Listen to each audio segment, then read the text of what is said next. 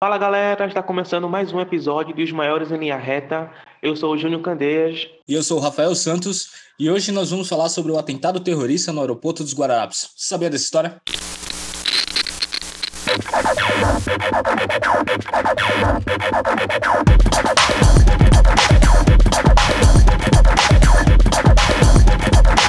Os maiores em linha reta.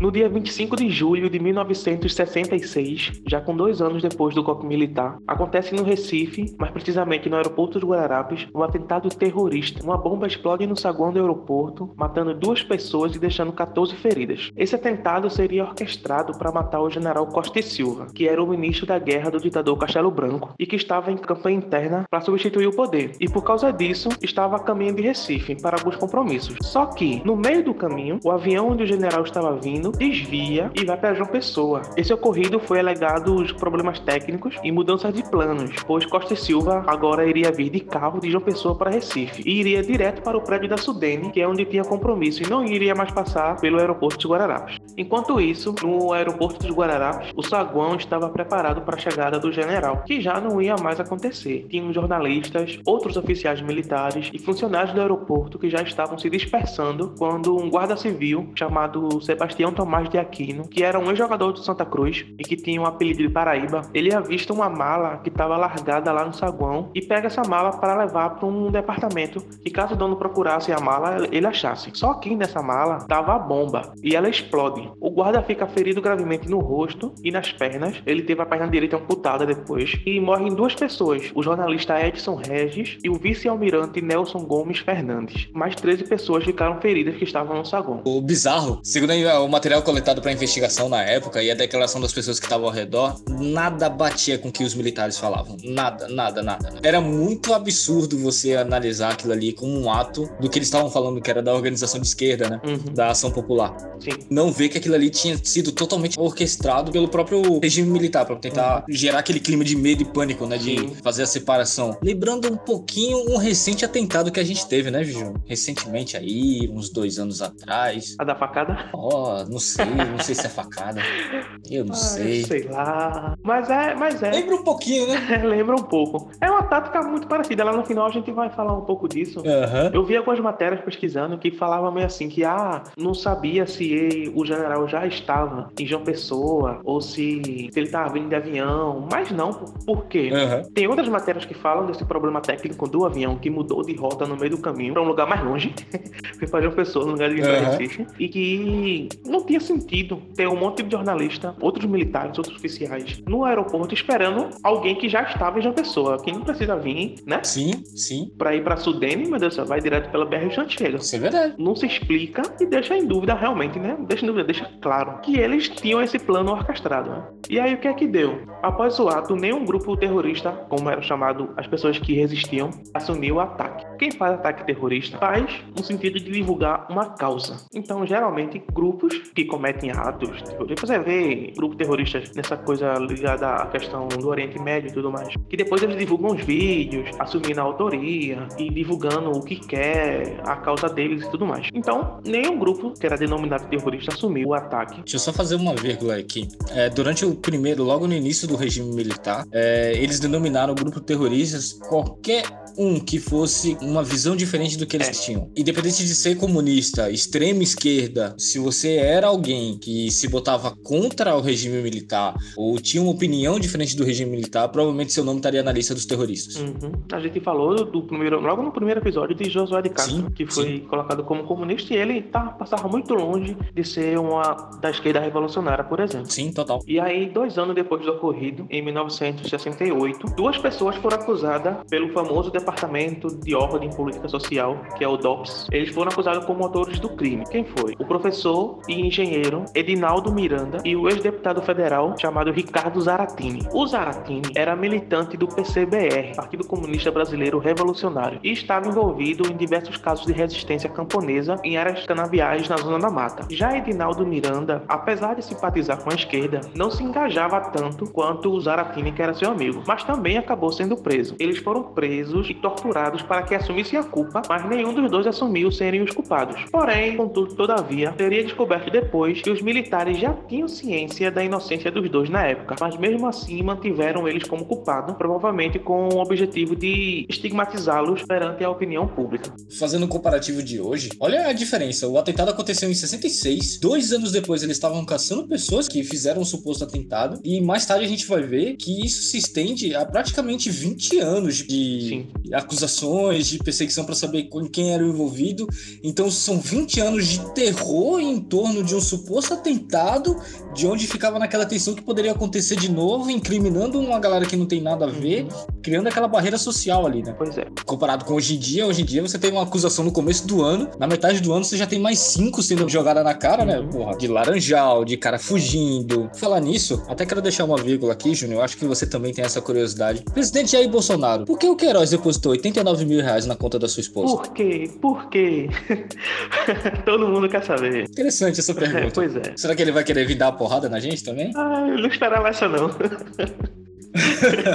gostei, gostei. Mas vamos lá, continuando. Já na década de 80, o famoso sociólogo brasileiro e ativista dos direitos humanos, Betinho, que era naquela época integrante da Ação Popular, que é uma organização política de esquerda, teria enviado uma carta a um dos acusados afirmando que a bomba havia sido fruto de ação isolada de um membro da Ação Popular. Aí ele livra a organização de alguma culpa, mas não divulga também nenhum nome. Alguns militantes da Ação Popular levantam a hipótese de que poderia ter sido um agente infiltrado na organização. Após esse período, outro nome foi apontado como mandante ou como se tivesse participaram do atentado, que foi o do militante político Raimundo Gonçalves Figueiredo, que já tinha morrido em 1971 pela Polícia Civil. Em 1997, Edinaldo Miranda, o professor que foi preso em 68, morre de câncer sem conseguir provar a inocência. Em 2006, o processo do caso não pode mais ser reaberto por causa da lei da anistia. E em 2013, Edinaldo Miranda e Ricardo Zavantini, os dois que tinham sido presos e torturados, são inocentados pela Comissão Estadual da Memória e Verdade, Dom Helder Câmara, após documentos recolhidos na unidades militares de Pernambuco serem apresentados. E duas semanas depois, um documento da Marinha foi divulgado acusando o Raimundo Gonçalves Figueiredo como responsável pelo atentado. Sim,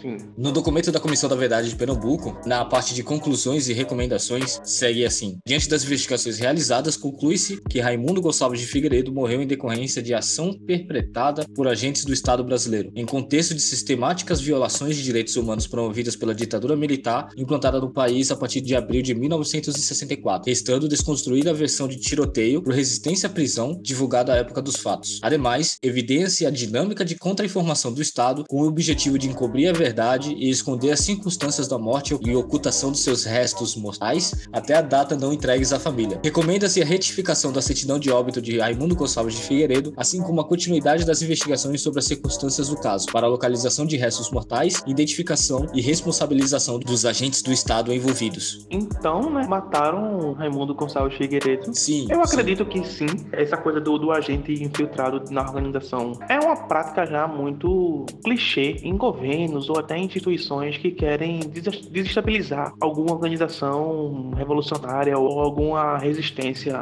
sabe? Uhum. Aconteceu isso na, em diversas histórias de diversos países, Estados Unidos, aqui na ditadura, na ditadura dos outros países da América Latina. É muito provável, sim, que tenha sido infiltrado. É, é muito provável que, com certeza, o Raimundo Gonçalves Figueiredo sabia de alguma coisa, teria participado dessa ação. Depois, né, lógico, como não pode ser a verdade, nesse tempo é algo muito oculto, ainda é, tá querendo que se retorne mais ou menos parecido como era antes, a polícia faz esse, esse tipo de queima de arquivo. Eu vou deixar esse documento até na descrição aqui do podcast, pra vocês darem uma olhada, porque a gente tá falando assim muito por alto, mas vocês vão entender passo a passo do que aconteceu com o Raimundo. Depois daquele período ali, ele meio que se...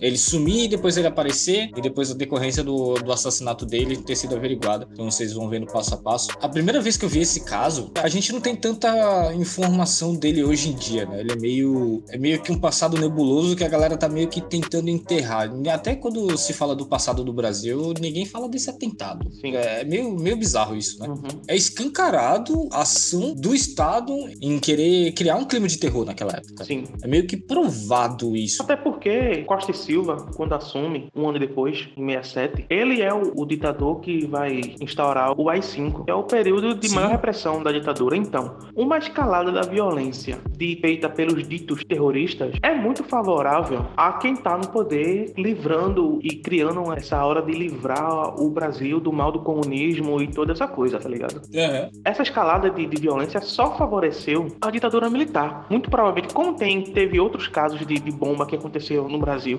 Teve o caso da bomba que era para ser explodida num show e explodiu dentro do carro que matou um militar no Rio de Janeiro. Sim. Teve o caso da morte do jornalista, né? Que eles disseram que foi enforcado, que foi o, o Vladimir Herzog. Esse tipo de ato era muito comum na época dos militares. Se alguém vier querer defender e dizer que a gente tá sendo imparcial Ah, por estar duvidando da versão dos militares, não tem. Todos os pontos ligam, principalmente o fato do avião desviar, sabe? O fato deles acharem duas pessoas depois e torturarem. Essas duas pessoas eram da ação popular também, mesmo sabendo que era inocente, vai e continua torturando. Enfim, era tudo o que eles queriam para gerar o caos antes do AI-5, né? Algo que, que não é muito diferente do que Bolsonaro faz e do que os filhos deles fazem. Eu me lembro que quando tava tendo, acho que foi no, final do ano passado ou no começo desse ano, não lembro bem. Acho que foi no final do ano passado. Tava tendo uns protestos no Chile por causa da reforma da Previdência, aquilo tudo. A galera tomou as ruas, subiu nos monumentos lá, fez um, tem uma foto que vai ficar pra história e tudo mais. O filho de Bolsonaro veio falar de AI-5 no sentido de que se isso tivesse acontecendo no Brasil, tá ligado?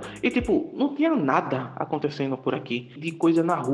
Veio ter agora, já na pandemia, algo por causa daquela escalada também neonazista que tava tendo dos bolsominions e daquela mulher, daquela nazista Sara. Cara, teve um detalhe mais recente também que foi divulgado, né? Saiu até, se não me engano, na revista Piauí. Uma, eu esqueci o nome da, da jornalista, perdão.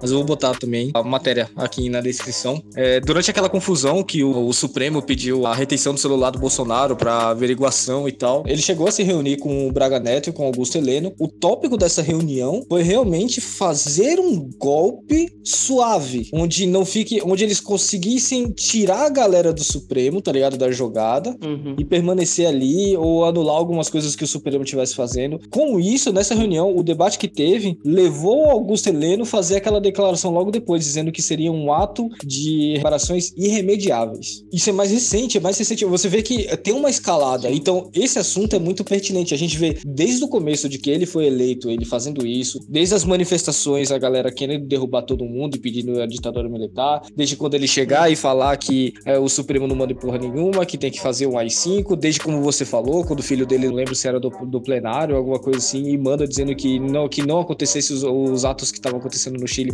porque senão iria acontecer um novo, entre aspas, AI-5. Foi, foi numa entrevista, foi numa entrevista. Sim, e desde os 300 que eram 12 de Sarah Winter andando na Uhum. frente do, do Supremo, aquela bizarrice do caralho, é um assunto pertinente desde o início.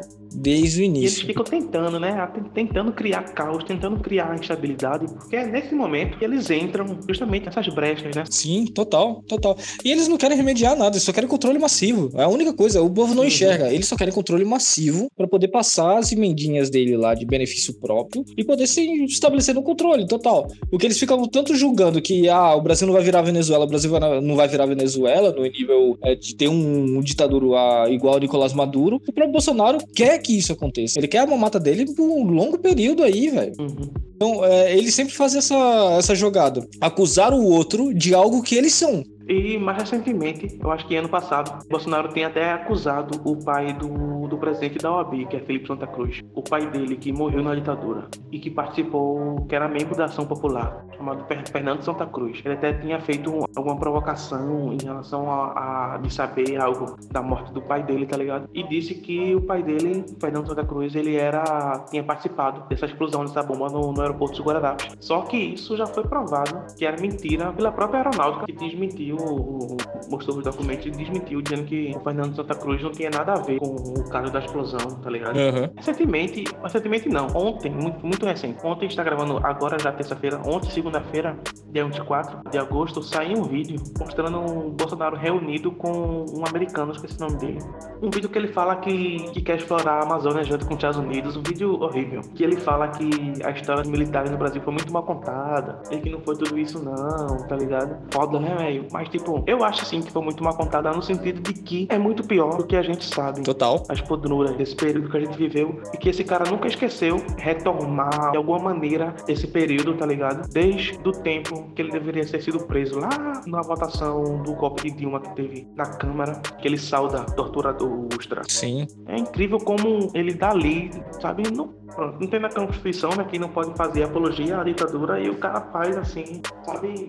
Uma coisa que tava passando ao vivo na televisão. O cara comemorou, o cara eleito presidente, ele levou uma faixa comemorando Pois a porra é. do golpe militar, tá ligado? Na frente do, do Palácio do Planalto, soltando fogos, porra. O, ele deveria ser preso até bem antes, Júnior. Ele deveria ter sido preso na época que ele fez o atentado, quando ele tava como Sim, ainda sim. paraquedista. De bomba também, foi, ia ser depois de bomba também, né? Foi. É, eles adoram a bomba, né, velho?